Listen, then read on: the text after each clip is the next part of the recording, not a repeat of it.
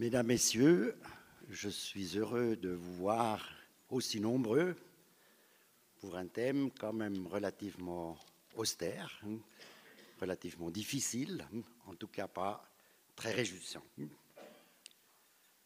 Pauvreté en Suisse, pauvreté en Suisse, pauvreté dans le canton de Vaud. Si on pense pauvreté, on pense plutôt au Congo, à l'Inde, éventuellement au Paraguay, mais rarement en Suisse ou à la Suisse.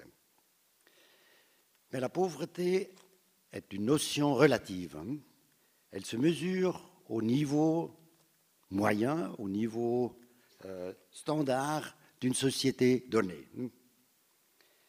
Si on parle de pauvreté en Afrique ou en Asie, on pense à, des centaines, à ces centaines, voire des millions de gens qui vivent avec moins d'un dollar par jour. On parle alors de pauvreté absolue. Alors qu'en Suisse et ailleurs en Europe, on parle de pauvreté relative. En tout cas, la pauvreté est prise au sérieux en Suisse aussi au niveau politique. Ainsi, par exemple, le canton de Berne publie depuis quelque temps un rapport social intitulé, La pauvreté dans le canton de Berne, qui est, mis à jour régulièrement. Même la Confédération a convoqué il y a quelques années une conférence nationale pour lutter contre la pauvreté. Euh, et un, volumineux rapport intitulé Stratégie globale de la Suisse en matière de lutte contre la pauvreté a été discuté. Mesdames, Messieurs, ce qu'on oublie souvent, la pauvreté n'est pas uniquement un manque de moyens matériels. Elle l'est, bien sûr. Mais dans une grande partie, euh, dans une grande partie de cas, la pauvreté s'accompagne d'autres manques, si l'on peut dire comme ça, ou problèmes, absence ou lacunes dans la formation professionnelle, avant tout, problèmes de santé, physique ou psychique, problèmes de travail, travail précaire, problèmes relationnels ou de logement, etc., etc. Mais en Suisse, étant donné sa structure fédéraliste, la lutte contre la pauvreté est en large mesure une affaire des cantons, voire des communes. Et c'est ainsi que Philippe Muller va nous parler de l'exemple concret du canton de Vaud. Philippe Muller est secrétaire général adjoint au département de la santé et de l'action sociale du canton de Vaud depuis 2006. Né à Zurich, il a fait ses études d'histoire et d'économie à l'Université de Lausanne. Il a été collaborateur scientifique auprès de la commission indépendante d'experts suisses seconde, euh, seconde Guerre mondiale.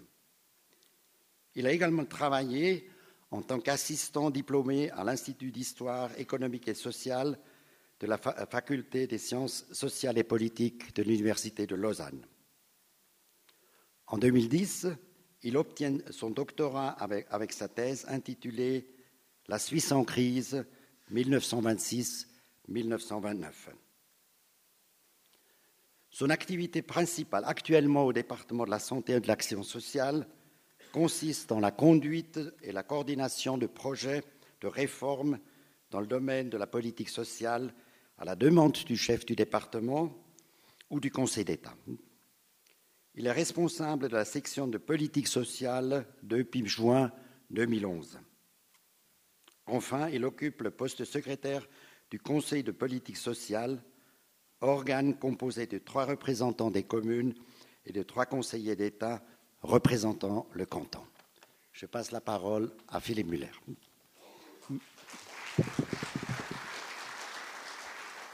Merci beaucoup, mesdames et messieurs. Merci pour ces propos introductifs très, très euh, sympathiques à mon égard. Merci beaucoup pour cette invitation au nom du département de la santé et de l'action sociale vaudois ainsi que de son chef de département, monsieur le conseiller d'État Pierre-Yves Maillard. Donc merci beaucoup à Connaissance 3, monsieur Junot, monsieur Tecklenbourg, de nous donner ici la possibilité d'expliquer en quelques mots, parce que ça a été dit effectivement, la question de la pauvreté est une question assez touffue, comme vous pouvez vous en douter, en quelques mots, à la fois Comment on peut essayer de définir ce phénomène récurrent qui touche aussi notre société suisse? Quelles sont les actions qui sont entreprises par les pouvoirs publics au sens général du terme, et plus particulièrement aussi dans le canton de Vaud, parce qu'il va de soi qu'il ne suffirait pas simplement de constater les phénomènes, de venir ici en tant que représentant de l'administration, puis de considérer que le constat du phénomène suffit et on peut passer à autre chose. Euh, j'ai quelques exemplaires ici de la conférence que je vous présenterai maintenant pour celles et ceux d'entre vous qui seraient intéressés d'en emporter un exemplaire à la maison. J'ai aussi un document semblable à celui du canton de Berne, même s'il est beaucoup moins volumineux, de rapport social sur la situation dans le canton de Vaud, dans lequel vous trouverez toute une série de chiffres, d'éléments documentaires supplémentaires, au-delà de ce que je vais essayer de vous présenter dans les 45 minutes qui m'ont été imparties.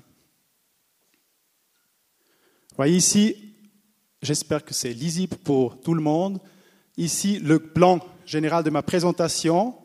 Tout d'abord, effectivement, ça a été dit, déjà se poser la question ce qu'être pauvre signifie. Quelles sont les définitions qu'on peut donner de ce phénomène?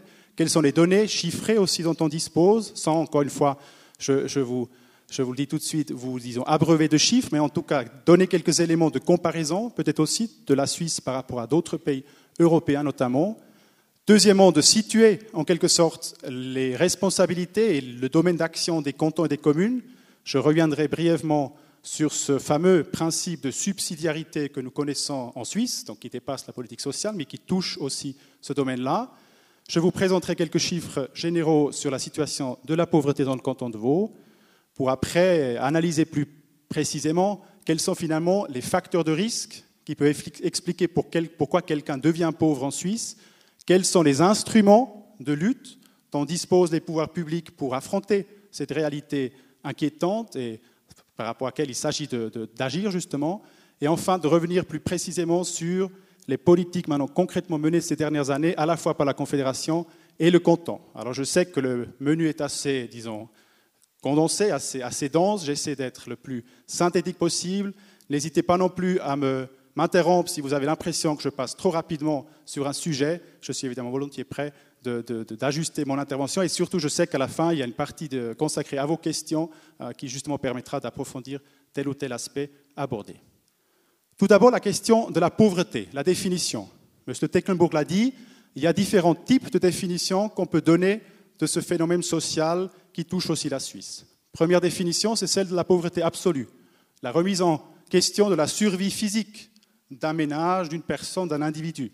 Heureusement, en Suisse, on ne connaît plus ce phénomène, mais il faut se rappeler qu'y compris dans notre pays, il y avait des moments dans des régions particulières de notre pays, des moments dans l'histoire où, y compris la survie physique de certains des habitants, était mis en cause. Je pense par exemple aux années 30, où vous avez des rapports de produits ventotés de l'époque ou de médecins scolaires qui montraient qu'il y avait des enfants en sous-nutrition aiguë, aiguë qui devaient après être traités avec des régimes alimentaires spécifiques pour leur garantir, disons, la survie physique tout court. Alors, ce n'est pas non plus massive, mais y compris en Suisse, dans les années 30, on a connu ceci. Heureusement, aujourd'hui, ce n'est plus une question à l'ordre du jour, euh, grâce notamment, évidemment, aux politiques sociales qu'on a pu mettre en place. C'est donc la notion de pauvreté absolue, ne pas pouvoir survivre euh, avec ses propres moyens ou avec l'aide des pouvoirs publics.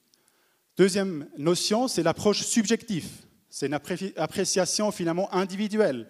Je me considère comme pauvre parce que j'estime que tel ou tel aspect de la participation à la vie sociale, je ne peux pas le réaliser parce que je ne dispose pas des moyens pour le faire. Et là, c'est évidemment tout un débat. Est-ce que les définitions de l'État, j'y reviendrai après, qui consacrent cette notion de pauvreté, de seuil de pauvreté dans des normes, dans des lois peut-être même, dans des pourcentages, est-ce que celle-ci correspond au sentiment propre qu'on peut avoir de sa situation de manque, par exemple, de participation à la vie culturelle, pour citer un exemple, à la vie sociale au sens général du terme, et où on a l'impression, c'est encore une fois une approche individuelle, qu'on n'est pas suffisamment outillé, en termes financiers notamment, pour participer pleinement à la vie. C'est donc l'approche subjective.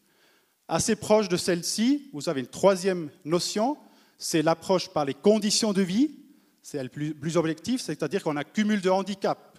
On est par exemple issu d'une famille qui était elle-même financièrement pauvre, avec une situation, disons, interne à ce ménage compliquée.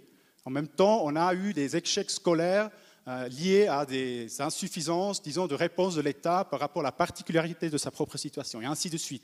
C'est plus objectif, c'est moins j'estime être moi-même, disons, dans une situation insuffisante, c'est plutôt les parcours de vie et les insuffisances qu'on a pu, euh, face auxquelles on a pu se trouver, euh, que ce soit au niveau de la famille ou au niveau de l'État, qui expliquent cette situation de pauvreté.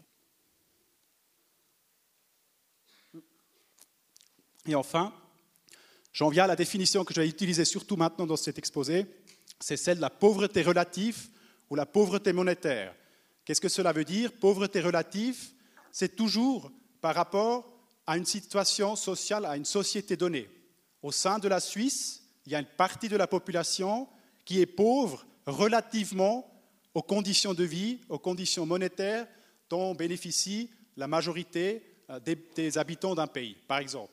par exemple, le quart de la population qui dispose de moins de moyens financiers possibles par rapport à l'ensemble de la population. Donc la notion de pauvreté relative se réfère tout d'abord, si vous voulez, à la distribution de la richesse au sein d'une société. Et c'est par rapport à cette situation-là que je vais m'exprimer aujourd'hui, qui peuvent donc être appelées la pauvreté relative, être pauvre monétairement parlant par rapport à une situation générale au sein d'une société donnée, comme la société suisse, ou alors la pauvreté monétaire, parce qu'évidemment c'est un phénomène, ce sont aussi un peu ses limites, qui est mesuré à travers les francs, à travers l'argent, si vous voulez bien. Et donc effectivement, on a cette notion liée à cette pauvreté relative de revenus disponibles pour couvrir le minimum social.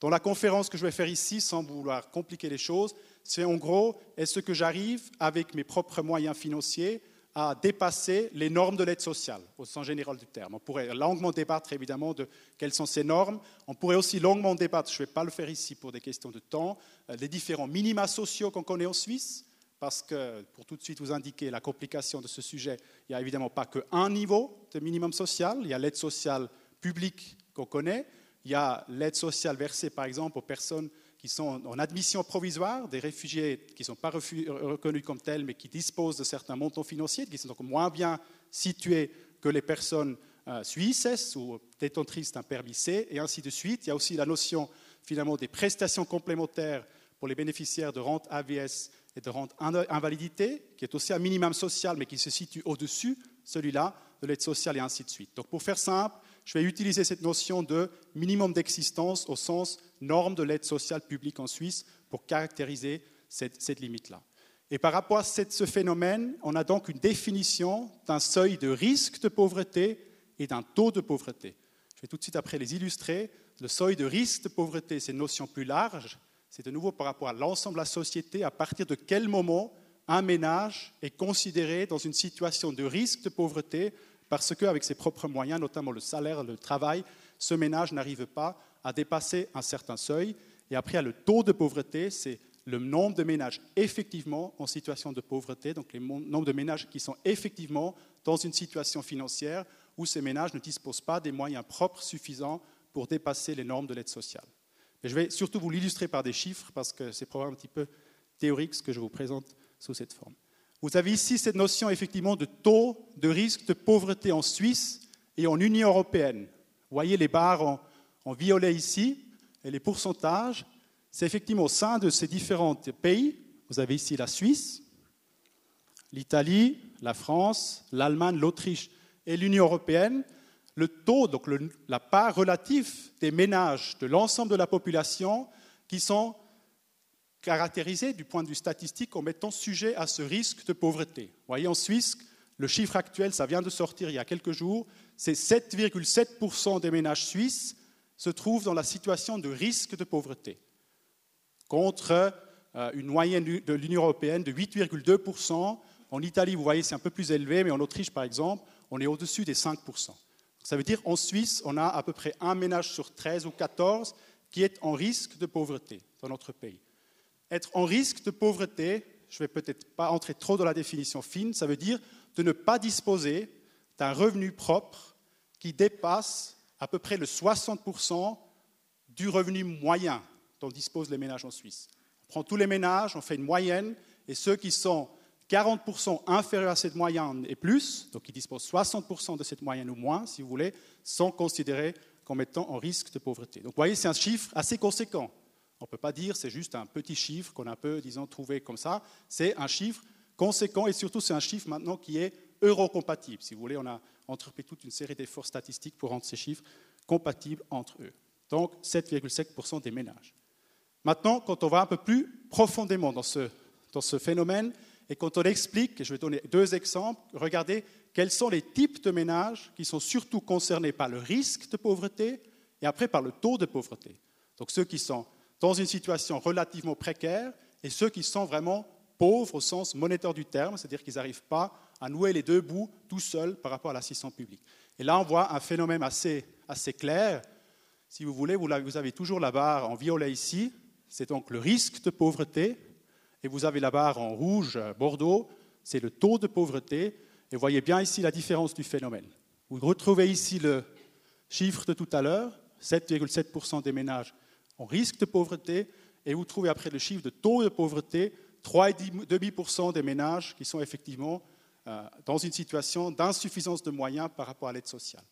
Et quand on décortique, pardon, je vais donner juste deux exemples un petit peu plus finement, on se rend compte que c'est surtout les parents seuls avec des enfants, surtout des femmes, parce que c'est principalement des mères célibataires, et des familles avec trois enfants et plus qui sont concernées à la fois par le risque de pauvreté et également par, après, la situation effective de pauvreté monétaire. Vous voyez par exemple notamment, et c'est un phénomène récurrent, connu, vous avez ici près d'une famille monoparentale sur trois en Suisse qui est touchée par le risque de pauvreté et à peu près 25%, donc une sur quatre, qui est effectivement dans une situation financière insuffisante et donc en dessous des normes de l'aide sociale. c'est effectivement un phénomène qui, selon les types de ménages, peut être très très conséquent, et notamment pour les ménages monoparentaux.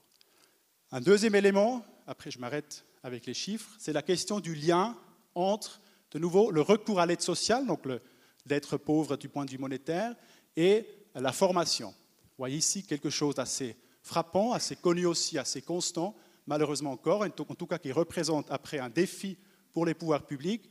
Vous voyez, on violait de nouveau le nombre de personnes, cette fois, qui sont à l'aide sociale et qui ne disposent d'aucune formation au-delà de la formation obligatoire de l'école primaire, enfin l'école obligatoire, justement. Donc vous avez ici près de 60% des bénéficiaires de l'aide sociale en Suisse sont des personnes qui n'ont aucune formation au-delà de l'obligation euh, qui existe dans notre pays. Vous avez tout de suite un inversement de tendance. Vous avez moins de personnes, vous avez à peu près un tiers des personnes à l'aide sociale qui ont un certificat fédéral de capacité, donc qui ont fait un apprentissage, alors que leur part relative, ils représentent ces, ces ménages-là, la moitié de l'ensemble de la population, à peu près un tiers de ceux à l'aide sociale. Et pour l'université, on voit la même euh, relation, même si elle est plus forte encore. Vous avez très peu d'universitaires à l'aide sociale, alors qu'ils représentent près de 20% de la population en Suisse. Donc vous avez un lien fort par rapport à la pauvreté monétaire entre le fait d'être une famille avec beaucoup d'enfants ou être une famille monoparentale, et en même temps vous avez un lien fort entre l'absence de formation au-delà de la scolarité obligatoire et la présence à l'aide sociale. Ces deux aspects, je ne vais pas vous en présenter beaucoup plus, je peux évidemment intervenir par la suite, mais ces deux aspects marquants qui existent dans ce domaine. Voilà pour ces quelques constats. Maintenant, j'essaie d'en venir un peu plus à la politique, de m'approcher un petit peu à la responsabilité finalement des pouvoirs publics. Que peut-on faire ou que fait-on et qui fait quoi par rapport à cette réalité-là? Je vous ai copié l'article 3 de la Constitution suisse, donc ce fameux principe de subsidiarité. Je vous ai dit qu'il joue aussi un rôle important en politique sociale, qui dit ceci, je le cite, les cantons sont souverains en tant que leur souveraineté n'est pas limitée par la Constitution fédérale et exercent tous les droits qui ne sont pas délégués à la Confédération. C'est le fameux principe de subsidiarité. On pourrait expliquer toutes les raisons historiques qui font que les cantons voulaient garder beaucoup de droits, mais qui a un aspect, qui a un impact important sur les politiques sociales. C'est-à-dire il y a une séparation assez claire fondamentalement assez clair entre les responsabilités de la Confédération et les responsabilités des cantons et des communes. Et cette séparation assez claire fait qu'aujourd'hui, on a un débat assez intense, euh, même si je ne vais pas trop l'approfondir maintenant, entre la Confédération et les cantons, parce que chaque fois que la Confédération révise dans le domaine qui est le sien euh, les normes, les règles, par exemple justement par rapport aux assurances sociales fédérales, cela évidemment a un impact sur les cantons en termes financiers, en termes de personnes qui vont émerger à l'aide sociale et en termes donc de consolidation de ce phénomène, encore une fois, inquiétant de la pauvreté dans notre pays. Alors qu'est-ce qu'on peut dire par rapport à cette subsidiarité en matière de politique sociale? Vous avez le premier niveau, c'est vraiment le principe de subsidiarité classique en politique sociale. Tout d'abord, on part du principe que chaque ménage, chaque personne, chaque famille, finalement, essaie de s'en sortir par ses propres moyens, pour faire un petit peu directement. La couverture du minimum d'existence se fait par l'emploi et le réseau social, que ce soit la famille, les amis, enfin voilà, c'est le premier niveau individuel. On essaye d'assumer, de vivre cette fameuse responsabilité individuelle, en tout cas de s'en sortir par ses propres moyens, d'être autonome financièrement, de ne pas avoir besoin de recourir à des aides publiques pour, disons, subvenir à ses moyens d'existence. Premier niveau donc. Deuxième niveau, c'est maintenant le niveau fédéral. Quand il y a certains types de situations qui, disons, se réalisent, la maladie, le chômage, l'invalidité, par exemple, il y a le niveau fédéral qui intervient à travers des assurances sociales qui garantissent un droit. C'est comme en assurance, hein, donc un, un type de situation se présente, je suis effectivement reconnu comme être chômeuse ou chômeur, j'ai cotisé à l'assurance chômage, j'ai droit à des indemnités de chômage. Donc c'est le niveau fédéral qui assure ces assurances sociales qui les définit également.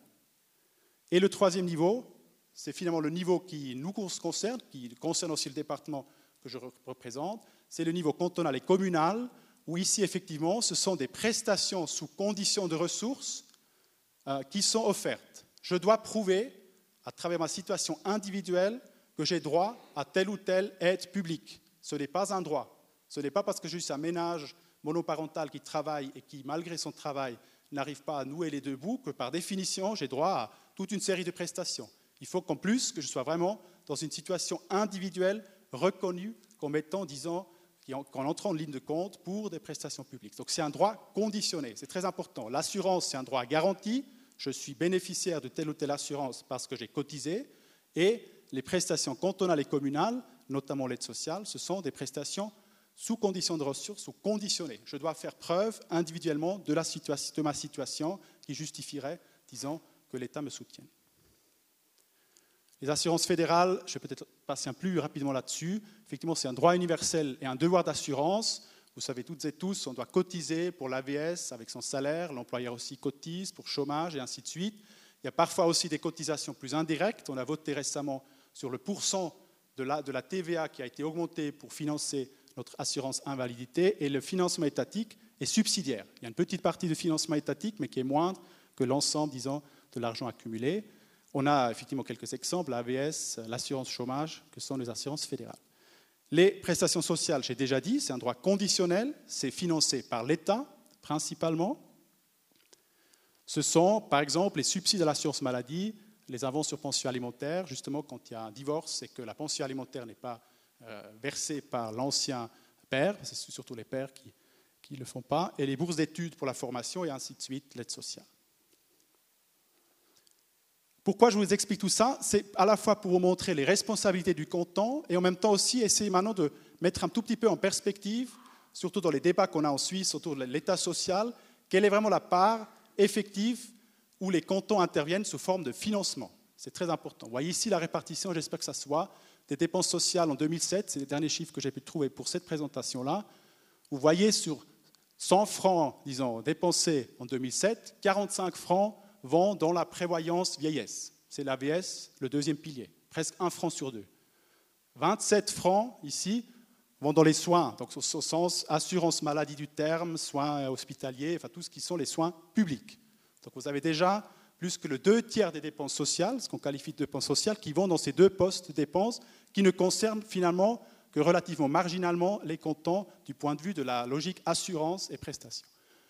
Vous avez de nouveau 12% l'invalidité et surtout, finalement, ce qui, fait, le plus débat actuellement, en principe, euh, en tout cas au niveau des comptants, ce sont ces, deux petites parties-là en orange et en bleu, 3 et 2 qui sont respectivement le chômage, donc l'assurance chômage, et les 2% d'aide sociale.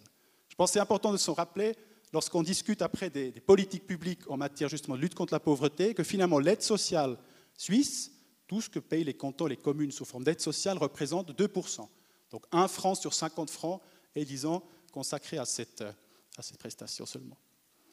Donc très faiblement, mais ça se situe au cœur des débats et au cœur aussi des difficultés qu'ont les gouvernements après de faire avancer à leur niveau, disons, des politiques qui permettent justement de lutter contre la pauvreté plus efficacement. Qu'est-ce qu'on peut dire maintenant pour le canton de Vaud? Vous avez ici les chiffres. C'est un peu bas ici, donc ça commence en 1993, ça va jusqu'en 2011 ici, et les barres, vous, avez, pouvez vous concentrer uniquement sur les barres, montrent le nombre de ménages vaudois qui, sur une année, à un moment donné, touchent des aides financières de l'assistance publique, de l'aide sociale. Et vous avez vu, vous pouvez constater qu'en 2011, donc l'année passée, près de 22 000 ménages vaudois, qui représentent à peu près 37 ou 38 000 personnes dans notre canton, donc plus que la, ville d'Yverdon-les-Bains, par exemple, ou une fois et demie la ville d'Yverdon-les-Bains, sont les personnes de notre canton, donc de la population active, je parle bien des personnes de moins de 65 ans, qui ont été touchées à un moment donné par le recours à l'aide publique, à l'aide sociale publique. Et c'est un phénomène que vous voyez aussi qui est en constante progression. Ça a, ça a connu une décrue au début des années 2000 suite à la reprise économique, mais depuis, ça ne cesse malheureusement d'augmenter. Pour différentes raisons, raisons démographiques, parce que notre canton connaît disons, une évolution démographique assez poussée, mais aussi des raisons plus liées cette fois aux politiques sociales, je vais juste les nommer, parce qu'on a connu ces dernières années plusieurs révisions de ces assurances sociales euh, fédérales, que ce soit l'assurance de chômage, qu'on a voté en 2010, et qui a fait par exemple que dans notre canton, d'un moment à l'autre, en avril de l'année passée, 6 à 800 ménages ont passé de l'assurance chômage, donc un régime d'assurance, à l'aide sociale, qui est encore une fois uniquement là pour couvrir le minimum vital.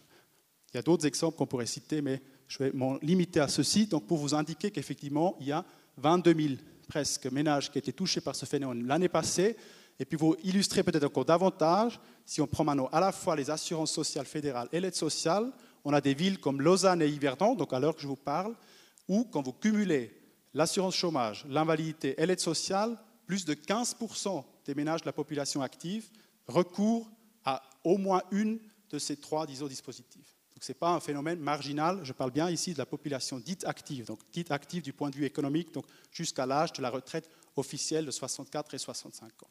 Donc 15% des ménages entre, entre, entre Yverdon et Lausanne, par exemple. Donc c'est effectivement un phénomène réel et qui se consolide, malheureusement. Alors qu'est-ce qui peut expliquer ce phénomène euh, du point de vue maintenant au-delà des responsabilités des confédérations cantons Je viendrai après au côté plus politique. Il y a quelques facteurs de risque qui permettent évidemment d'expliquer plus finement pourquoi on peut se trouver dans une situation de pauvreté monétaire. Tout d'abord, et c'est intéressant, en Suisse, contrairement à la plupart des autres pays, on a moins un problème de l'offre d'emploi. Ce n'est pas une situation où on aurait un chômage structurel, même si on connaît aussi dans le canton de Vaud et en Suisse évidemment le chômage, mais ce n'est pas qu'on a une insuffisance absolue en termes de chiffres de postes de travail. Donc pendant la crise actuelle, depuis 2008, le nombre absolu de postes de travail en Suisse n'a cessé d'augmenter d'année après année. On a, cessé de créer de nouveaux postes de travail dans notre pays. Par contre, ce qu'on a, et c'est fort, on a une insuffisance, une inadéquation plutôt, entre l'offre et la demande. Les nouveaux postes de travail qui se créent, ce sont souvent des postes de travail dans des sociétés qui cherchent des profils hautement qualifiés, par exemple, pour citer un exemple, de biotechnologie dans l'arc lémanique. Évidemment, c'est difficile après de trouver un base de travail dans ces entreprises pour des personnes dans le canton de Vaud, depuis longtemps éloignées du marché du travail, qui n'ont pas de formation obligatoire ou peut-être un certificat fédéral de capacité dans un domaine qui a disparu. Donc on a fortement ce problème-là d'adéquation entre l'offre de places de travail et la demande. Mais on n'a pas un problème a priori de nombre de places de travail. Deuxième facteur de risque, c'est le travail précaire. Ça, c'est un phénomène qui est relativement constant en Suisse, mais qui touche quand même, disons, un ménage sur 20. Ce sont des personnes qui travaillent sur appel, ce sont des personnes qui travaillent avec des contrats de durée déterminée, déterminés pardon, dans, des situations de contrats relativement précaires où chaque changement économique, chaque décision disons, d'entreprise peut provoquer bah, disons, le licenciement ou la perte de poste de travail et donc le risque de pauvreté peut se concrétiser par un réel besoin, disons, de recourir à l'aide sociale par exemple. On a la question de l'insuffisance de formation. L'insuffisance de formation, je vous l'ai dit, c'est un risque élevé quand on n'a pas de titre qualifiant. On a aussi le problème parfois du statut de séjour et d'établissement. C'est clair, vous trouverez plus de personnes au chômage, à l'aide sociale, euh, issues de la migration plus récente ou avec des permis C que des permis B, globalement parlant, que des Suisses, alors qu'il faut le dire, ce n'est l'aide sociale, le recours à l'aide sociale, c'est beaucoup plus un problème de formation insuffisante que d'un problème de provenance géographique. C'est plutôt un phénomène, encore une fois, lié à l'absence de formation qu'un problème lié à la provenance géographique, surtout hein, pour des personnes qui ont migré il y a quelque temps déjà. Il y a la question de la taille du ménage. Plus qu'on a d'enfants, ça coule à cette source, plus qu'on a a priori le risque qu'avec son salaire, on n'arrive pas à nouer les deux bouts à la fin du mois, et la question de la monoparentalité. Quelles sont les actions possibles avant de savoir qui fait quoi Confédération Content. Quels sont les quelques instruments de lutte Évidemment, un premier, c'est celui des salaires minima. Vous savez, en Suisse, il y a toute une série de branches encore économiques qui ne connaissent pas des salaires minima, même si ça s'est amélioré ces derniers temps. Donc effectivement, euh, là, il y a un besoin, notamment, par exemple, je parlerai par exemple du secteur de la vente, typiquement, où il y a quelques conventions collectives de travail sectorielles donc entre les patrons et les syndicats qui sont conclus, mais il n'y a pas de convention collective qui couvre l'ensemble du territoire suisse, par exemple. Donc si vous êtes dans la vente, vous avez, en fonction de l'endroit où vous êtes, un risque de vous retrouver avec un salaire extrêmement bas et donc un risque de devoir vous adresser à l'assistance publique. Donc, introduction de salaire minima comme instrument. Deuxièmement, instrument important, c'est le renforcement du rôle de l'État en matière de formation. C'est une des tâches premières qu'a l'État, de former évidemment nos enfants, nos, jeunes adultes, mais aussi d'être beaucoup plus actif dans la reconversion professionnelle. C'est un domaine dans lequel la Suisse est aujourd'hui en retard par rapport à des pays, par exemple, comme le Danemark ou les pays scandinaves, qui, eux, combinent des systèmes d'assurance chômage assez généreux, mais en même temps des possibilités de se former ou justement de se reconvertir professionnellement au-delà de six mois, pendant un an, pendant deux ans, si, disons, le, plan de reconversion est validé par quelqu'un. Donc on a ici effectivement un problème au niveau structurel, notamment par rapport à la reconversion. On a la question des assurances sociales qui sont en train de s'effriter lentement, mais disons qui sont un problème, il faudrait les reconsolider. C'est clairement un postulat des cantons, mais qui va au-delà de ça, parce qu'il s'agit de reconsolider le principe d'assurance qui effectivement donne des droits par rapport à ce principe de prestation sous condition de ressources. Il y a des instruments aussi qui permettent de combler certaines lacunes des politiques sociales en Suisse, que ce soit au niveau fédéral ou cantonal. Je l'ai ici mentionné sous une notion assez générique, mais prestations sociales donc, qui garantissent un minimum social au-delà de l'aide sociale. Mais typiquement, on a par exemple, dans le domaine des familles qui travaillent, qui ont des enfants, mais qui n'ont pas suffisamment de, moyens financiers pour dépasser, les normes de l'aide sociale, l'instrument des prestations complémentaires pour famille. On connaît ça dans l'AVS, on connaît ça dans l'assurance invalidité, pour justement combler les lacunes entre la, rente AVS et les normes euh, minimales dans ce domaine. On devrait pouvoir aussi l'introduire, on l'a fait dans le canton de Vaud, pour les familles par exemple. Et d'autres instruments encore que je vais vous laisser peut-être juste découvrir pour permettre encore de conclure dans les temps ma présentation, parce qu'effectivement, c'est une série d'instruments que je vous ai présentés ici, et ce n'est pas forcément exhaustif. Alors bon, on a les constats, c'est une réalité, il y a des ménages pauvres en Suisse, on a des constats sur les raisons de cette présence de personnes en situation de pauvreté monétaire, on a aussi des questions sur les instruments. Maintenant, on peut se poser la question, on doit se poser, encore une fois, comme administration cantonale évidemment, euh, quelles sont, disons, les actions concrètes qu'on va entreprendre pour, disons, contrer ce phénomène, en tout cas d'essayer, disons, d'amortir sa croissance. Le Conseil fédéral, il a publié en 2010 un document assez volumineux, très intéressant, euh, qui s'appelle le résumé La stratégie fédérale de lutte contre la pauvreté, dans lequel le Conseil fédéral aboutit à toute une série de constats très intéressants, beaucoup de chiffres intéressants, beaucoup de constats issus d'études, etc. Je vous en mentionne quelques-uns. Puis après, je vous mentionne aussi la dichotomie entre le discours, disons, et l'action concrète. Tout d'abord, il est donc, dit le Conseil fédéral dans son rapport, important de soutenir et d'encourager les enfants dès le plus jeune âge. On sait bien qu'une des causes de la pauvreté ou des inégalités sociales, c'est assez banal peut-être de le dire, c'est le fait de ne pas avoir eu suffisamment de soutien dès le plus jeune âge, donc ça veut dire depuis l'âge de quelques mois, hein, donc euh, un an peut-être d'âge, il y a des mesures de soutien qui existent, qu'on devrait pouvoir développer, étoffer au-delà des crèches et garderies, par exemple. Premier constat. Deuxième constat, il faut renforcer l'appui public lors des moments de transition entre l'école, la formation professionnelle et l'emploi. Là aussi, c'est important. Vous finissez la scolarité obligatoire, il faut chercher des places d'apprentissage, on connaît ça aussi dans le canton de Vaud, ce n'est pas toujours simple. On a heureusement dans notre canton maintenant une offre de places d'apprentissage qui est suffisante, mais encore faut-il bien orienter, appuyer les jeunes qui cherchent des places. Et il y a le dernier moment, évidemment, de celui de la transition entre l'apprentissage et l'emploi. Donc le Conseil fédéral dit, à juste titre, il faut agir. Il évoque le risque de pauvreté pour les familles dont j'ai parlé. Il parle aussi de la menace d'exclusion du marché de l'emploi des personnes qui sont longtemps au chômage.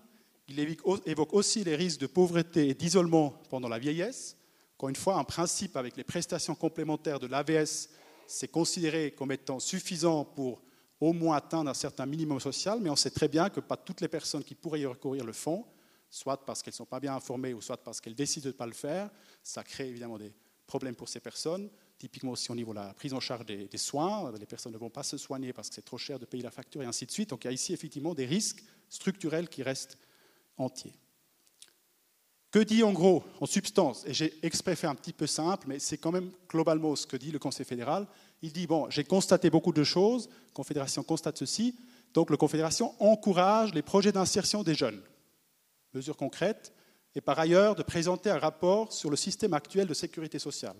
Donc il y a beaucoup de discours et beaucoup de constats, parce qu'on estime au niveau de la Confédération que la plupart des, lacunes, la plupart des problématiques seraient déjà prises en charge et que finalement ce qui reste comme pauvreté serait l'affaire des cantons ou des individus tout d'abord, des ménages, et donc en gros qui n'auraient pas besoin de beaucoup d'agir. Alors que, encore une fois, au niveau de l'évolution concrète de terrain, au niveau du nombre de ménages qui sont obligés de s'adresser à l'aide sociale, c'est une situation pas dramatique, mais en tout cas inquiétante, et surtout un phénomène qui ne cesse, disons, de se consolider. Alors face à ceci, qu'a fait le, le Conseil d'État vaudois surtout pendant la législature qui s'est achevée à la fin du mois de juin de cette année, il a dit une chose assez simple finalement par rapport à ces questions de pauvreté. Tout d'abord, il faut soutenir le travail et la formation, effectivement, pour permettre aux personnes en question de, garder leur autonomie ou de la recouvrir, et de renforcer le principe de subsidiarité, cette fois le principe de subsidiarité interne aux prestations cantonales. Faire en sorte que l'aide sociale soit vraiment l'élément, enfin, la prestation de dernier recours, le dernier filet de la solidarité cantonale auquel on s'adresse uniquement quand toutes les autres possibilités ont été épuisées et quand tous les autres efforts faits par les pouvoirs publics avec les personnes en question n'ont pas permis, temporairement du moins, euh, de porter des fruits. Et donc, en lien avec ceci, il s'agissait donc, la législature passée, de trouver des réponses ciblées et adaptées aux besoins de certaines catégories de ménages. Et là, on retrouvera, vous verrez, certains de ces constats au niveau des facteurs de risque et le lien entre ces constats et des mesures concrètement développées. Donc, il y a trois types de situations qui, justement, c'est évidemment des situations individuelles tout d'abord. Donc, c'est tout d'abord permettre à tout un chacun, voilà, tout, tout ménage, de s'en sortir par ses propres moyens, mais en même temps, ce sont des situations plus collectives, parce que ça concerne des phénomènes plus structurels qui touchent une part non négligeable nos, de nos concitoyennes et concitoyens dans notre canton de Vaud. Tout d'abord, les jeunes adultes sans formation professionnelle. C'est encore plus fort pour les jeunes adultes que cette absence de titre de formation reconnu et la présence à l'aide sociale. Dans notre canton, on a aujourd'hui à peu près 2500 jeunes adultes, à l'heure dont je vous parle, qui touchent des prestations d'aide sociale de plus de 18 ans. Et plus de 70% d'entre eux n'ont pas un titre au-delà de la formation scolaire, obligatoire. On pourrait en rester à ce constat-là en disant, bon, c'est comme ça, Évidemment, les pouvoirs publics vaudois ne voudraient pas le faire et n'ont pas fait. Je vous présente après la solution, en tout cas une des solutions, parce qu'il n'y a pas la solution, il faut aussi rester tout à fait, disons, un par rapport à ces questions, mais en tout cas une des solutions qui donne les résultats et qui s'attaque à ce phénomène. Deuxième question, les familles working poor. Donc, c'est les familles qui travaillent, mais qui, parce qu'ils ont beaucoup d'enfants ou plusieurs enfants, n'arrivent pas avec leur seul salaire à dépasser les normes d'aide sociale, qui donc sont à l'aide sociale uniquement, en quelque sorte, pour des raisons d'insuffisance de moyens financiers et qui n'ont pas de problème à, proprement parler d'insertion sur le marché du travail ou dans la société, par exemple. Et le troisième, ce sont donc ces personnes au chômage de longue durée et qui sont proches de l'âge de la retraite et qui ont travaillé peut-être toute une vie, la plupart évidemment, ils ont travaillé toute une vie, se retrouvent à quelques années de l'âge de la retraite officielle, légale, fédérale, à devoir faire le choix, qui n'en est pas tellement un, mais en tout cas un choix très très difficile à faire, entre en gros euh, consommer toutes les économies ou les petites économies qu'elles ont eues, se dépendent de leur famille, peut-être de leurs enfants pendant deux ou trois ans avant d'atteindre l'âge de la retraite, de devoir vivre à peu près rien ou d'aller à l'aide sociale. Donc ce choix-là, c'est un choix que le Conseil d'État vaudois a estimé qu'il ne devait pas en être un, donc il fallait introduire des régimes qui permettent justement d'éviter à cette catégorie de, ménages de devoir recourir à la fin d'une vie de travail à l'aide sociale publique. Alors, quelles sont les réalisations? Je ne vais pas toutes les nommer, je suis volontiers prêt après de détailler encore, je vais juste vous mentionner les plus importantes. Par rapport aux jeunes adultes, on a donc introduit un programme qui s'appelle Forja, donc formation professionnelle des jeunes adultes en difficulté. Donc, en gros, c'est les jeunes adultes à l'aide sociale qui vise à leur permettre d'obtenir, grâce à l'appui des pouvoirs publics et aussi par l'appui des bourses d'études, une fois qu'ils ont formation professionnelle, un titre de formation reconnu et aussi de les aider à s'insérer sur le marché du travail. C'est un vaste programme qui concerne le département de l'économie, le département de la formation, le département du social dans le canton de Vaud et qui, jusqu'à présent, a permis à plus de 1800 jeunes déjà de d'être dans ce programme et surtout a permis à 400 d'entre eux déjà d'avoir un titre de formation reconnu. Donc ils sont allés, alors qu'ils étaient à l'aide sociale, et qu'on disait c'était quasi impossible de les insérer parce qu'ils avaient déjà passé par toutes les mesures possibles et imaginables, parce qu'on a créé un programme, parce qu'on a créé une dynamique, ça a permis à 400 d'entre eux déjà d'avoir un titre donc fédéral reconnu. Ce pas des titres à l'emporte-pièce ou des titres spécifiquement créés, c'est des titres de formation classiques et normaux, donc de s'en sortir de l'aide sociale durablement, 400 d'entre eux, à travers un titre de formation professionnelle. Par rapport donc aux jeunes. Et le deuxième, ou les deux, autres, par rapport à ces questions de famille et de personnes proches de la retraite, ce sont donc l'introduction des prestations complémentaires pour famille dans notre canton. Peut-être que vous vous souvenez, l'année passée, on avait eu un débat, disons, démocratique public assez intense autour de cette question. Est-ce que faut-il ou faut-il pas introduire ces prestations complémentaires, qui sont donc un complément au revenu salarial qu'ont ces familles déjà? Ça ne permet pas à une famille sans ressources aucune de s'en sortir de l'aide sociale. C'est vraiment conçu pour les familles qui travaillent peut-être un taux réduit, parce qu'il faut en même temps, disons, jongler entre la, vie familiale, l'éducation des enfants et le travail. Et ce complément permet à ces ménages de ne plus devoir faire le choix difficile de s'adresser à l'assistance publique ou de ne s'adresser à personne d'autre, et donc de bénéficier d'un appui sous forme de prestations complémentaires limitées euh, dans le temps, puisque c'est limité à la présence d'enfants dans le ménage. Et la rente pont AVS, c'est le deuxième volet de ce projet, c'est de permettre à des personnes à deux ans de la retraite légale, donc à partir de 62 ans pour les femmes et 63 ans pour les hommes, de bénéficier de cette rente pont AVS cantonale qui leur permet en gros de ne pas de nouveau devoir s'assurer à l'assistance publique en attendant de toucher l'AVS, le deuxième pilier, ainsi de suite. Et aussi de ne pas devoir faire ce que je n'ai pas mentionné tout à l'heure, par exemple devoir anticiper le deuxième pilier ou la, la rente AVS avec une décote à vie sur le montant auquel on a droit. Donc l'AVS, une année anticipée, je crois que c'est aujourd'hui 6,8% de moins de prestations pour chaque année de vie qui vous reste sous forme d'AVS, par exemple. Et pour le deuxième pilier, ça dépend des assurances que vous avez, mais c'est des montants conséquents en tout cas, et encore une fois, liés essentiellement à une situation structurelle, parce qu'on sait très bien que malheureusement, il y a un risque de chômage beaucoup plus important pour les personnes à partir notamment de 55 ans dans notre pays et aussi dans notre compte. Voilà, donc je suis, je crois, arrivé à 3h15. Je ne sais pas si je continue encore 5 minutes. Alors je voulais vous présenter peut-être juste, au-delà de ces quelques constats, et avant d'ouvrir la discussion plus généralement, un peu des scénarios, c'est un, peu ronflant peut-être comme notion, mais en tout cas des possibles évolutions qu'on connaît dans ce, qu'on connaîtra peut-être dans ce domaine, à la fois au niveau de la Confédération, au niveau des cantons, et qui vont conditionner jusqu'à un certain point cette question de l'évolution de la question de la pauvreté. Je tiens aussi à dire, et je pense que c'est important, que même avec l'État social le plus progressiste ou le, mieux articulé, qui effectivement est surtout basé sur le principe d'assurance et moins sur le principe, disons, de conditions, de, de prestations sous conditions de ressources, évidemment, un des aspects centraux que je n'ai pas abordé ici, mais qui est en arrière-fond, c'est toute l'évolution économique, de la dynamique économique. Il faut évidemment le dire aussi. Donc les politiques sociales ont leurs limites, notamment par rapport à la dynamique économique.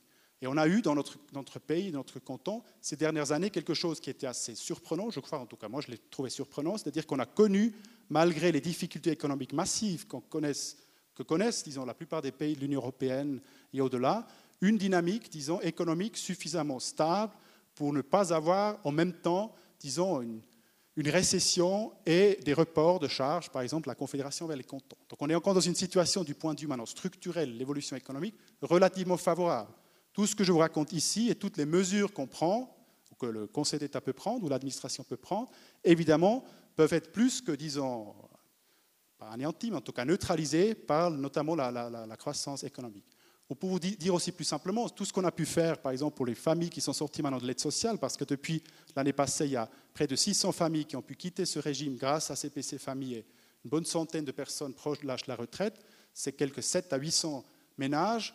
Ça correspond à peu près à ces 6 à 800 ménages qui ont dû aller à l'aide sociale parce qu'on a voté la quatrième révision de l'assurance chômage au niveau fédéral. Donc vous voyez bien un peu l'importance de ces choses, mais je voulais juste le rappeler. Donc un premier scénario possible, j'ai volontiers fait un petit peu les deux pôles, donc un effritement de la solidarité et du principe d'assurance, c'est malheureusement quand même ce qu'on constate actuellement sur le plan fédéral, c'est-à-dire qu'on a un rythme soutenu aujourd'hui de révision des assurances sociales fédérales. On va bientôt euh, au Parlement décider de la révision 6B de l'assurance invalidité, qui sont toutes des, révisions finalement qui visent à restreindre l'accès à des prestations et à réviser même des rentes déjà octroyées. Euh, vous, avez certainement suivi aussi le débat épique sur l'assurance vieillesse euh, depuis, maintenant 13 ou 14 ans. On n'a plus de révision effective, mais on a un rythme très soutenu de tentative de réviser ces lois, mais toujours en principe vers l'augmentation de l'âge de la retraite et un durcissement. On a aussi une question qui est moins publique, mais c'est des modifications en apparence mineures des ordonnances et des directives d'application, qui sont donc des instruments administratifs, qui tout à coup peuvent faire en sorte que tel ou tel type de handicap ou de, situation d'invalidité n'est plus reconnu ou plus durement traité. Un des aspects connus, c'est par, exemple la fameuse fibromyalgie. C'est un phénomène que je ne pourrais pas vous décrire parce que je suis pas médecin, mais en gros qui consiste à ce que des personnes en question ont des douleurs insupportables, mais dont l'origine physiologique ou physique ne peut pas être déterminée. Et comme l'assurance invalidité, c'est un régime justement qui verse une rente pour autant qu'on puisse, déceler de façon fondée par un médecin un problème physique, alors du coup, il y a un durcissement très fort sur cette situation de fibromyalgie, qui peuvent aussi lier à des problématiques psychiques et ainsi de suite. Donc vous avez ici quelque chose qui est assez peu débattu, mais qui peut avoir des conséquences très importantes pour les personnes et pour les politiques sociales. Donc on a aussi dans ce domaine un durcissement clair du point de la Confédération. Quelles sont les conséquences si ce scénario ou l'évolution dans ce sens devait, disons, s'approfondir?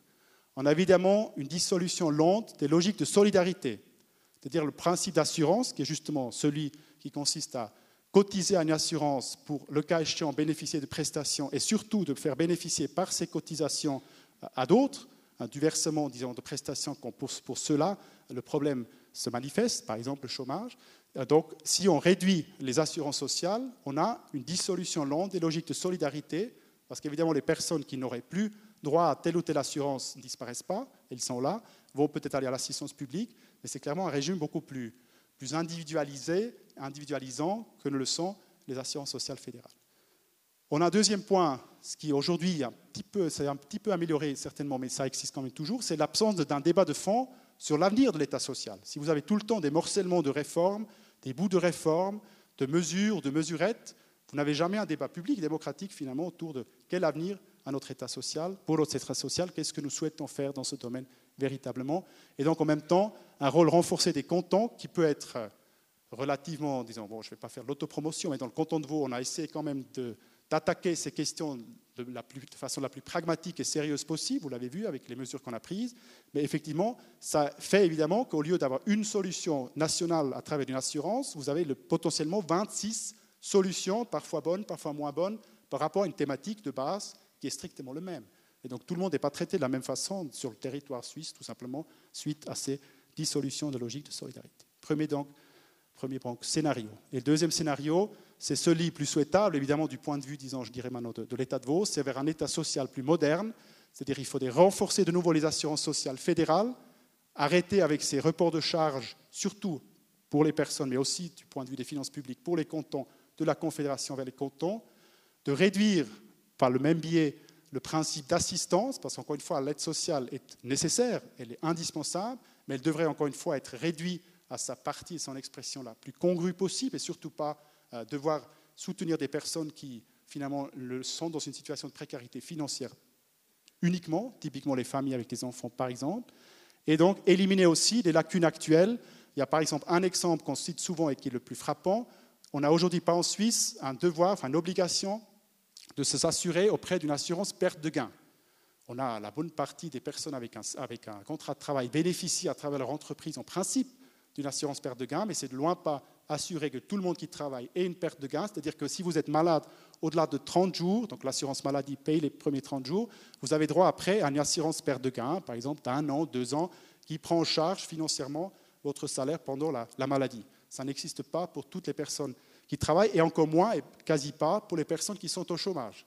Donc si vous êtes aujourd'hui au chômage, si vous êtes malade plus que 30 jours, vous êtes en gros obligé soit de, de nouveau utiliser vos économies ou d'aller demander à votre famille ou de vous adresser à l'assistance publique. Donc, le canton de dans ce domaine, il a introduit maintenant une assurance perte de gain pour les personnes au chômage, pour éviter ceci. Et c'est une des lacunes manifestes et importantes que nous connaissons parmi certaines d'autres. Alors, il faut aussi dire, c'est vrai, disons, les assurances fédérales telles qu'elles existent sont des assurances qui fonctionnent bien. Il ne faudrait pas non plus, disons, penser que maintenant tout va euh, dans le pire, dans le, dans la pire des situations. Mais c'est ce risque quand même d'avoir des assurances sociales fortes qui étaient créées à un moment donné et de voir ces mêmes assurances se réduire pas à pas avec les conséquences qui en découlent. Troisième élément, c'est la législation fédérale en matière de garantie du minimum vital et d'intégration. C'est un débat qui est actuellement en cours en Chambre fédérale, c'est intéressant. Pour la première fois, le Conseil national a accepté une motion qui vise à demander au Conseil fédéral d'introduire une législation fédérale sur le minimum vital, d'en arriver à une solution qui élimine le plus possible ces particularismes cantonaux. Quelles sont les normes d'aide sociale vraiment finement définies? Qui c'est qui gère cette aide? Est-ce que ce sont des, élus communaux, comme c'est souvent le cas en Suisse allemande, ou est-ce que ce sont des centres sociaux professionnels, comme c'est dans le canton de Vaud, et ainsi de suite? Ça, c'est un aspect important qui pourrait aussi concerner, par exemple, des questions de reconversion professionnelle. Donc, finalement, on aurait, dans ce scénario plus optimiste, une sorte de redéfinition du principe de subsidiarité, c'est-à-dire l'État resterait proche, géographiquement parlant et en termes d'administration, des personnes qui ont droit à des assurances ou à des, subsides, tout en garantissant le plus possible une égalité de traitement sur l'ensemble du territoire suisse. Voilà. Merci beaucoup pour votre attention et puis je suis évidemment disposé maintenant pour les questions.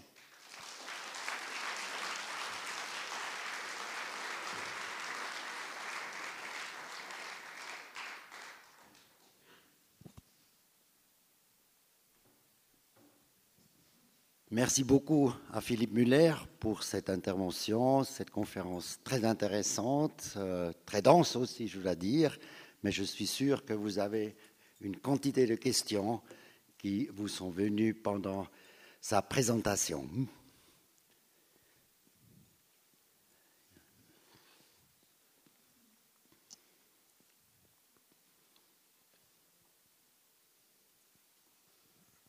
Comment expliquez-vous la grande différence qui s'est passée pour la plupart d'entre nous, qui sommes notre génération et qui, nous finissions nos apprentissages formation sociale ou université, trouvions un travail tout de suite, on venait même nous solliciter.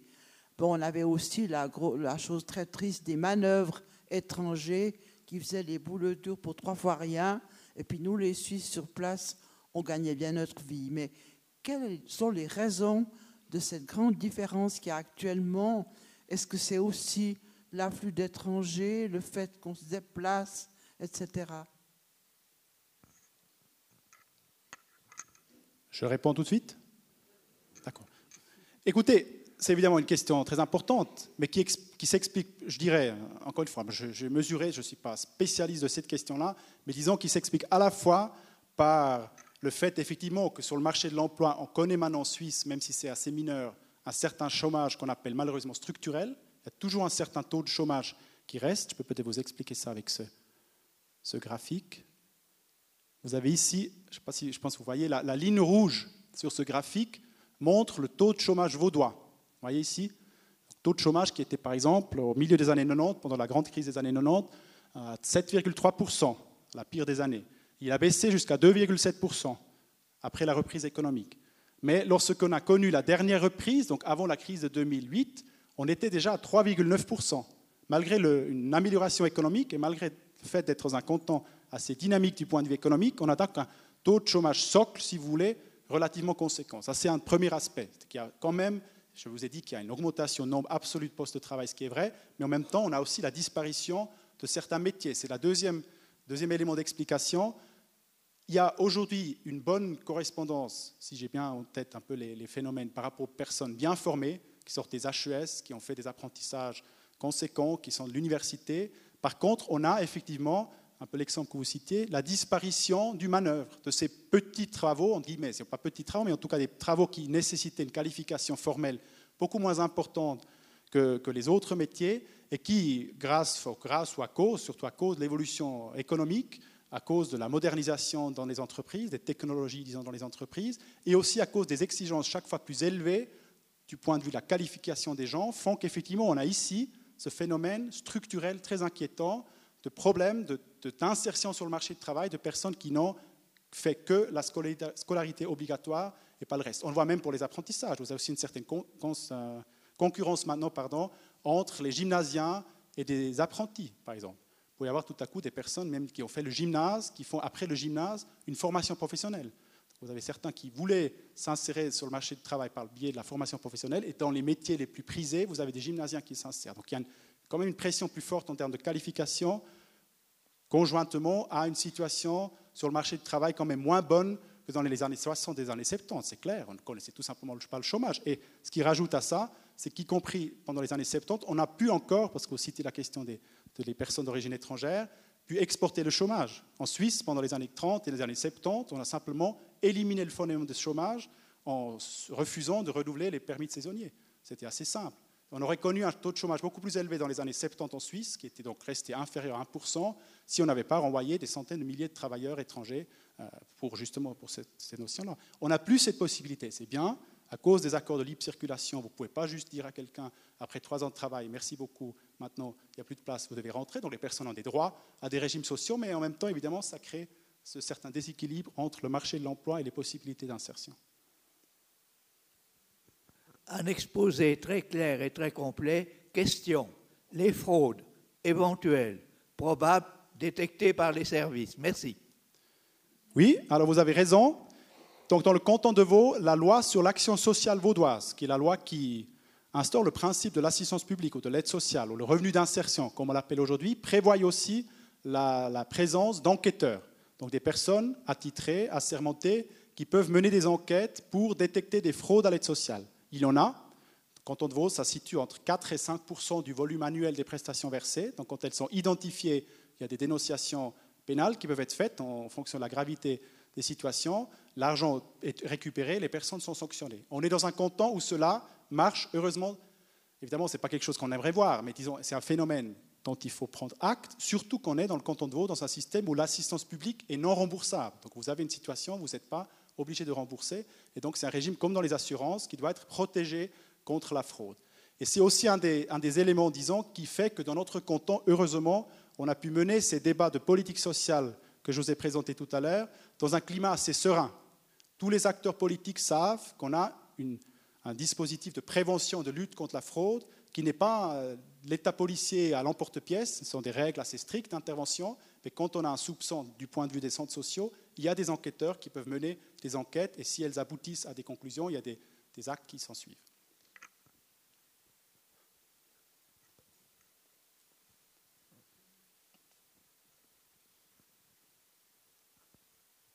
Merci. Tout d'abord, j'ai compris pourquoi nous sommes si nombreux. Le comité de connaissances toi ne recule devant aucun effort pour remplir la salle, parce qu'hier, dans le matin dimanche, passe 10, le risque de sombrer dans la pauvreté est plus élevé en Suisse qu'en Croatie. Alors nous étions obligés de venir assister à votre présentation. j'ai deux questions. Première question, bureaucratie. Nous vivons dans une époque où le fléau de bureaucratie et de suradministration est bien présent. Dans vos domaines, est-ce qu'il n'y a pas aussi le risque qu'on bureaucratise tellement votre domaine qui en manque du budget, de l'argent pour la base et les gens dans le besoin? Première question. Deuxième question, je travaille un jour par semaine pour une œuvre euh, sociale bénévolement et j'ai l'occasion de visiter une vingtaine d'institutions par semaine de toutes sortes, de toutes sortes. Et là, je constate beaucoup, beaucoup de bonne volonté, de l'argent, de l'argent, et je me pose la question, ça c'est privé hein, plutôt, institutions, associations, etc. Et je me pose la question, quelle est la coordination entre vos services et ces services, institutions sociales, prestataires, bénévoles, etc. Est-ce que là, il y a une, euh, une jonction? Parce que je me, pose, je me pose la question. Alors, la question de la surbureaucratisation, vous avez évidemment raison. C'est toujours le risque, surtout quand on réforme beaucoup, de ne plus savoir que fait la main gauche, que fait la main droite.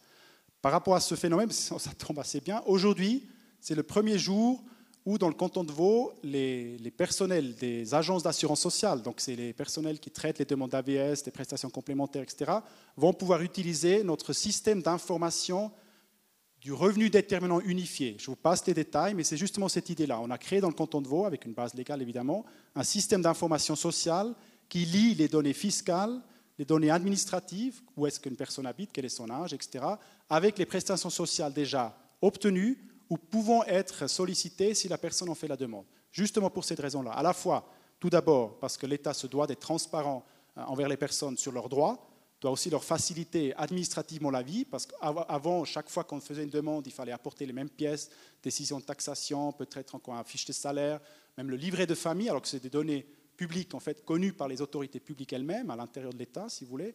Et en même temps, l'État pouvait exiger des personnes que cette même transparence joue dans le sens, c'est-à-dire que l'État interface aussi ces bases de données, justement, pour avoir une idée très précise sur un ménage du point de vue de ses droits sociaux, des prestations déjà versées. Donc ça, c'est un élément, effectivement, qui, servira tout d'abord, encore une fois, à faciliter la vie des personnes qui s'adressent à l'État, à faciliter la vie de l'administration, justement d'avoir une clarté de vue sur quels sont les droits déjà existants, et en même temps, disons, de consolider encore davantage ce principe de subsidiarité dans les pratiques, parce que c'est clair, vous pourrez encore davantage vérifier si un ménage qui s'adresse, par exemple, à l'aide sociale, a peut-être des enfants en formation, pourrait faire une bourse d'études, et grâce à cette bourse d'études, qui est aujourd'hui assez conséquente dans notre canton, pourrait ne pas devoir s'adresser à l'aide sociale. Donc c'est la question de surbureaucratisation qui est une question que l'État, au sens général, prend au sérieux parce qu'une des mesures du programme de législature passée s'appelait SYMPA, pour simplification administrative.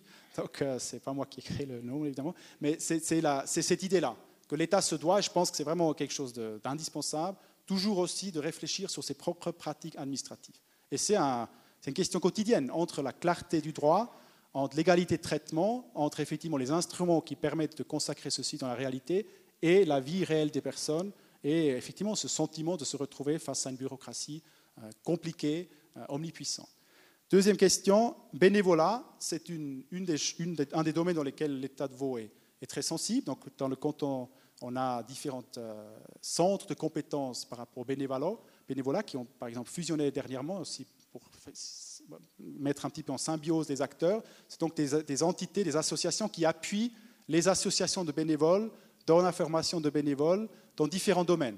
Ça peut aller dans les domaines de formation, culture, jusqu'au domaine social. Donc le bénévolat dans le canton de Vaud, c'est quelque chose de très fortement euh, sollicité. On veut même aller plus loin maintenant. Le Conseil d'État l'a annoncé dans son nouveau programme de législature par rapport à une des thématiques très importantes, celle des proches aidants. Effectivement, les personnes qui s'occupent d'un proche qui est malade, qui est peu importe, enfin disons qui, a besoin d'un appui, euh, et donc qui sont dans une situation d'aide indispensable pour les pouvoirs publics, aussi pour les coûts de la santé sociale, mais surtout évidemment pour les personnes elles-mêmes, mais qui, ces personnes qui s'occupent de leurs proches, peuvent être dans une situation de précarité économique une fois que cette aide n'est plus nécessaire, surtout quand il s'agit de maladies de longue durée. Donc là, le Conseil d'État réfléchit à des mesures d'appui euh, supplémentaires. Par rapport aux associations privées, euh, ça dépend du type d'association, mais c'est clair que l'État a des relations très étroites, par exemple avec le Centre social protestant, avec Caritas, avec toute une série d'associations qui combinent à la fois, disons, un financement public pour des mesures commandées finalement par l'État, par exemple dans le domaine du surendettement, je peux citer cet exemple, ou dans le domaine du, conseil aux familles, euh, PROFA par exemple, avec des, activités plus propres à l'association qui sont, elles, financées par des, par des, fonds euh, privés.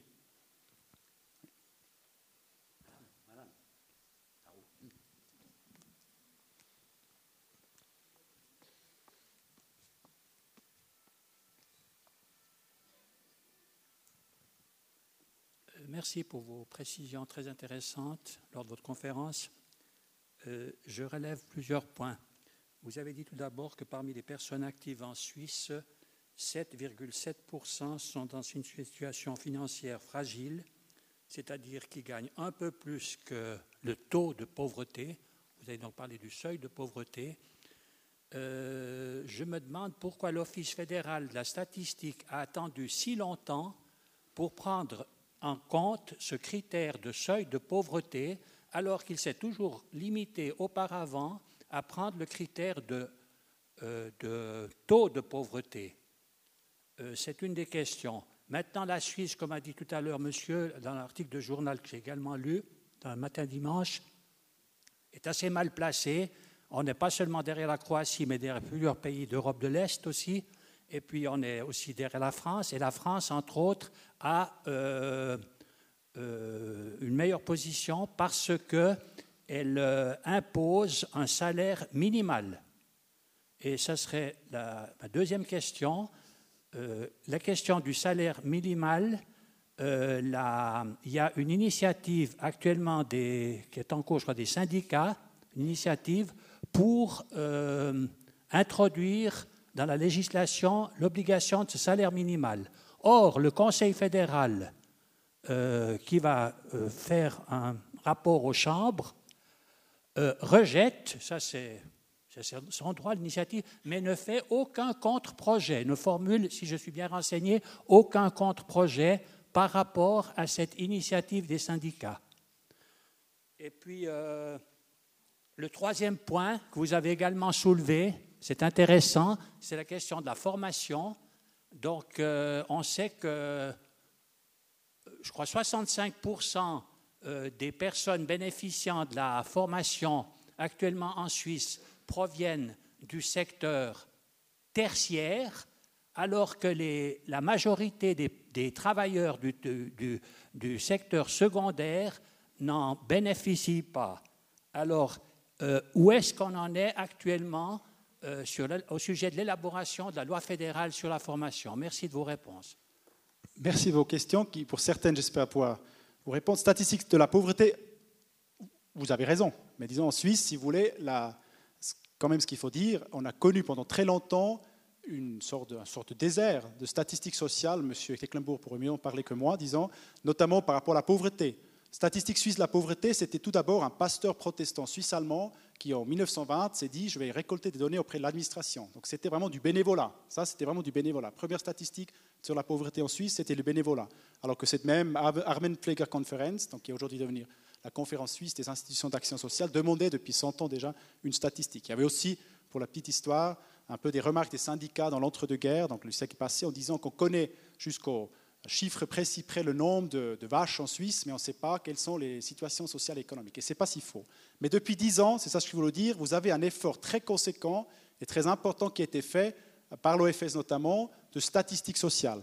Vous avez par exemple un document très intéressant qui est paru l'année passée, c'est le premier rapport statistique sociale suisse, qui effectivement, sur une 120, 140 pages, regroupe toute une série d'informations très importantes et très intéressantes sur la situation sociale. Donc on a effectivement connu une amélioration très nette des statistiques sociales et c'est une des raisons pourquoi maintenant votre question, donc pourquoi aujourd'hui seulement on a par exemple ces chiffres, parce qu'il fallait déjà avoir des chiffres qui sont comparables avec celles d'Eurostat, parce que c'est les normes de la statistique européenne qui sont maintenant appliquées dans ce domaine-là. Domaine Deuxièmement, la comparaison internationale et les salaires minima. Vous avez raison, je vous ai reproduit ici la question des taux de risque de pauvreté.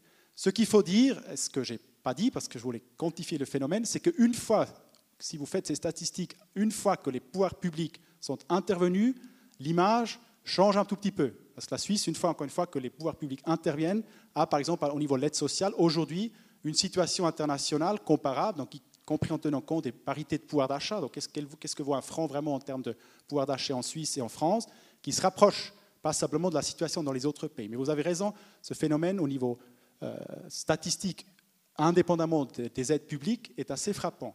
Les salaires minima, donc je ne sais pas ce que va faire le Conseil fédéral, mais c'est vrai que même si l'initiative de l'USS était adoptée par le peuple, c'est-à-dire quand dans toute branche il faut un salaire minima, cela ne ferait pas disparaître la pauvreté, par exemple, des familles. C'est un exemple qu'on peut bien citer. Donc, même le salaire minimum de l'initiative, qui est évidemment une amélioration claire par rapport à la situation actuelle, ne permettrait pas à une famille avec deux enfants, c'est 4 000 francs bruts, je crois c'est ce qui est dans l'initiative, de, disons, de nouer les, deux bouts à la, à la fin d'un mois. Et puis, on a aussi quelque chose assez fort, mais qui, justement, a changé avec cette initiative de l'USS. Pendant très longtemps, y compris les syndicats estimaient qu'il fallait que ces questions soient réglées branche économique par branche économique entre les partenaires sociaux. Alors je ne sais pas l'issue qui va être donnée, mais vous avez raison, effectivement, ça serait évidemment une des, pistes, un des instruments de lutte qui contribuerait à réduire le phénomène de pauvreté privée dans notre pays. Maintenant, les chiffres, secteur tertiaire, secteur secondaire. Vous parlez de la, loi sur la formation continue? Euh, elle est en débat dans les chambres. Donc, je crois les cantons, on a, dû répondre à la consultation, si je me souviens bien. Et maintenant, euh, ça semble être maintenant le Conseil fédéral, si j'ai encore ça en tête, qui doit maintenant sortir un projet, concrètement. Mais vous avez raison, vous avez cette, différence effectivement entre secteur économique en termes de, nombre de personnes et en termes de titres, disons, qualifiantes dont elles disposent. D'autres questions? Pardon? À l'initiative? Je ne sais pas, mais je ne sais pas, il ne s'est pas encore prononcé. Non, non, non, elle a abouti. Maintenant, je ne sais pas s'il va opposer un contre-projet. Ah, madame.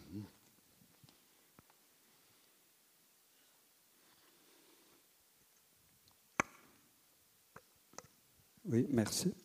Alors, monsieur, vous nous avez présenté quelques graphiques, euh, notamment sur euh, l'emploi et la formation professionnelle. Alors, euh, les gens qui n'ont pas de formation professionnelle ont des difficultés. Et ceux qui se portent le mieux, ce sont les universitaires par rapport à l'emploi.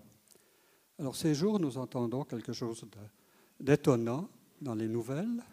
Nous avons un ministre qui prétend le contraire et qu'il faut diminuer le nombre d'universitaires, enfin, en commençant par les, les, baccalauréats. Que pensez-vous de ces propositions?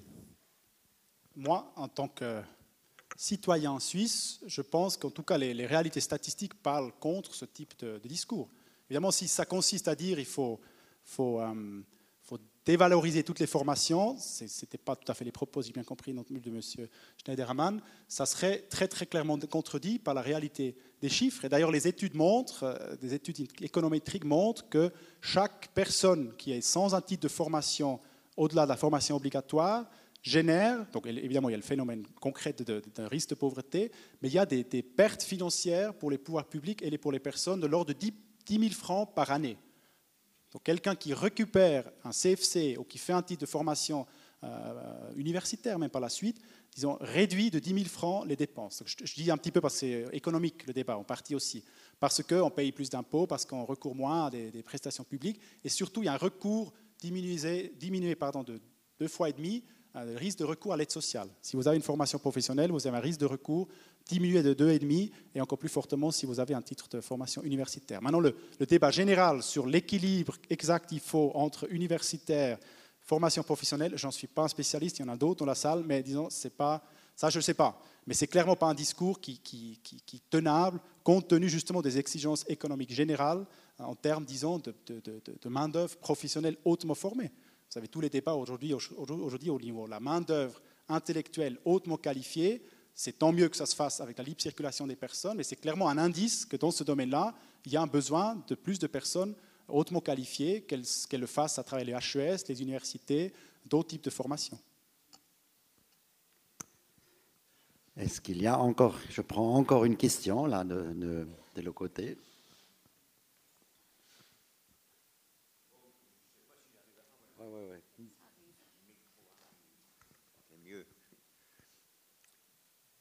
Je suis un peu frappé que les gens qui ont fraudé, donc ça fait chez vous, vous voyez 4 à 5% en fait, il doit y en avoir plus parce que c'est comme les cambrioleurs, on attrape un sur euh, un certain nombre.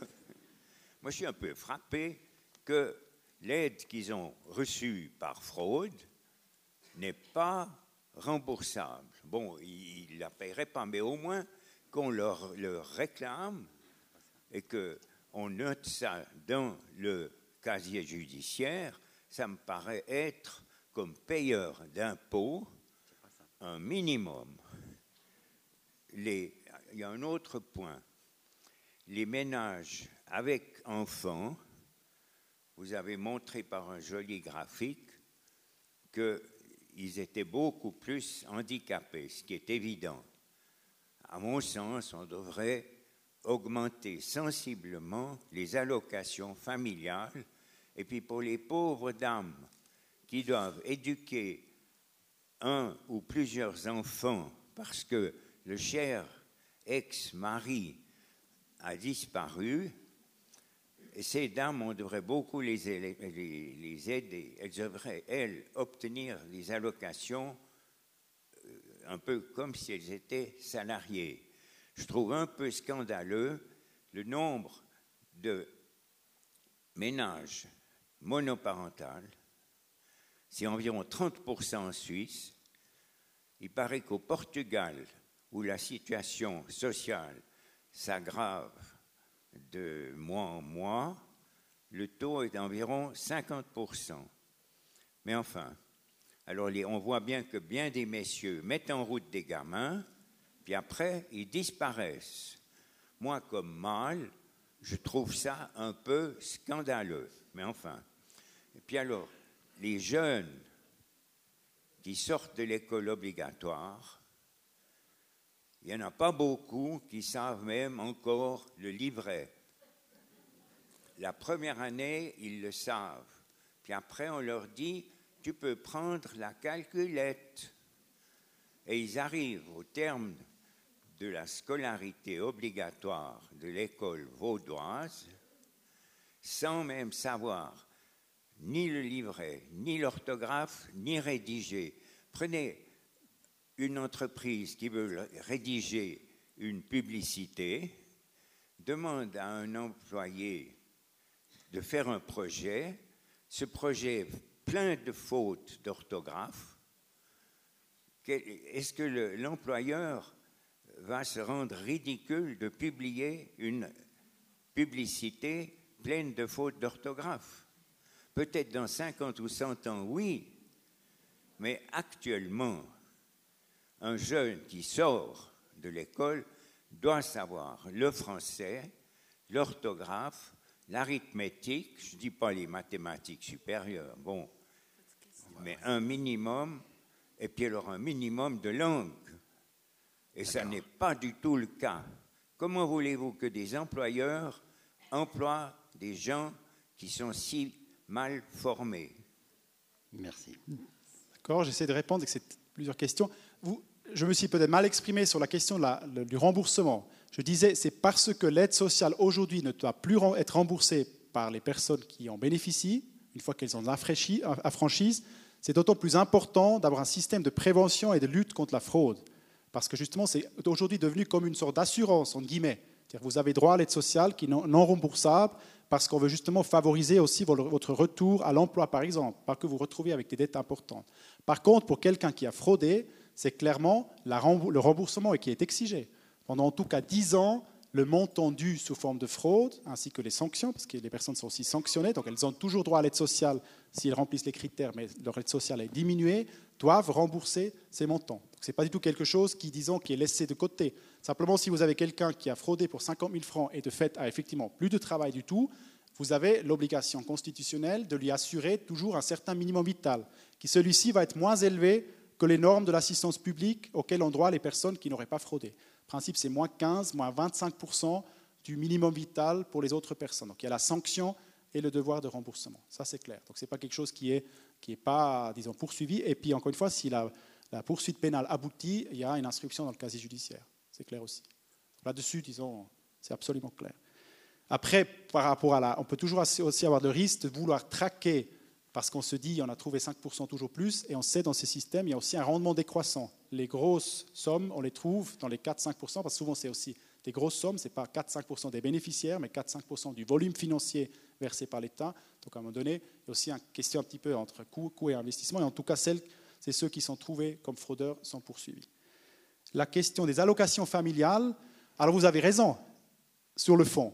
Mais pour que, par exemple, on puisse permettre à ces familles à l'aide sociale de sortir de l'aide sociale, comme on a pu le faire maintenant avec les prestations complémentaires, on aurait dû quintupler, voire sextupler les allocations familiales vaudoises pour permettre par ce biais-là d'atteindre l'objectif de la sortie de l'aide sociale.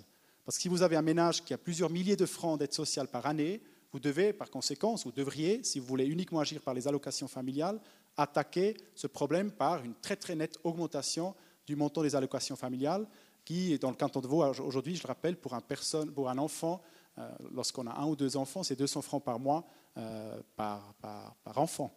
Donc on aurait dû, dans ce cas de figure, on a fait ces calculs, quintupler ou sextupler les allocations familiales pour avoir le même effet. Et comme aujourd'hui, ce sont les employeurs qui payent les allocations familiales, alors je ne suis, suis, pas le politicien, mais disons, ça aurait été, je pense, encore plus difficile, disons, de faire aboutir. Mais sur le fond, alors sur le fond, je rejoins, vous avez raison.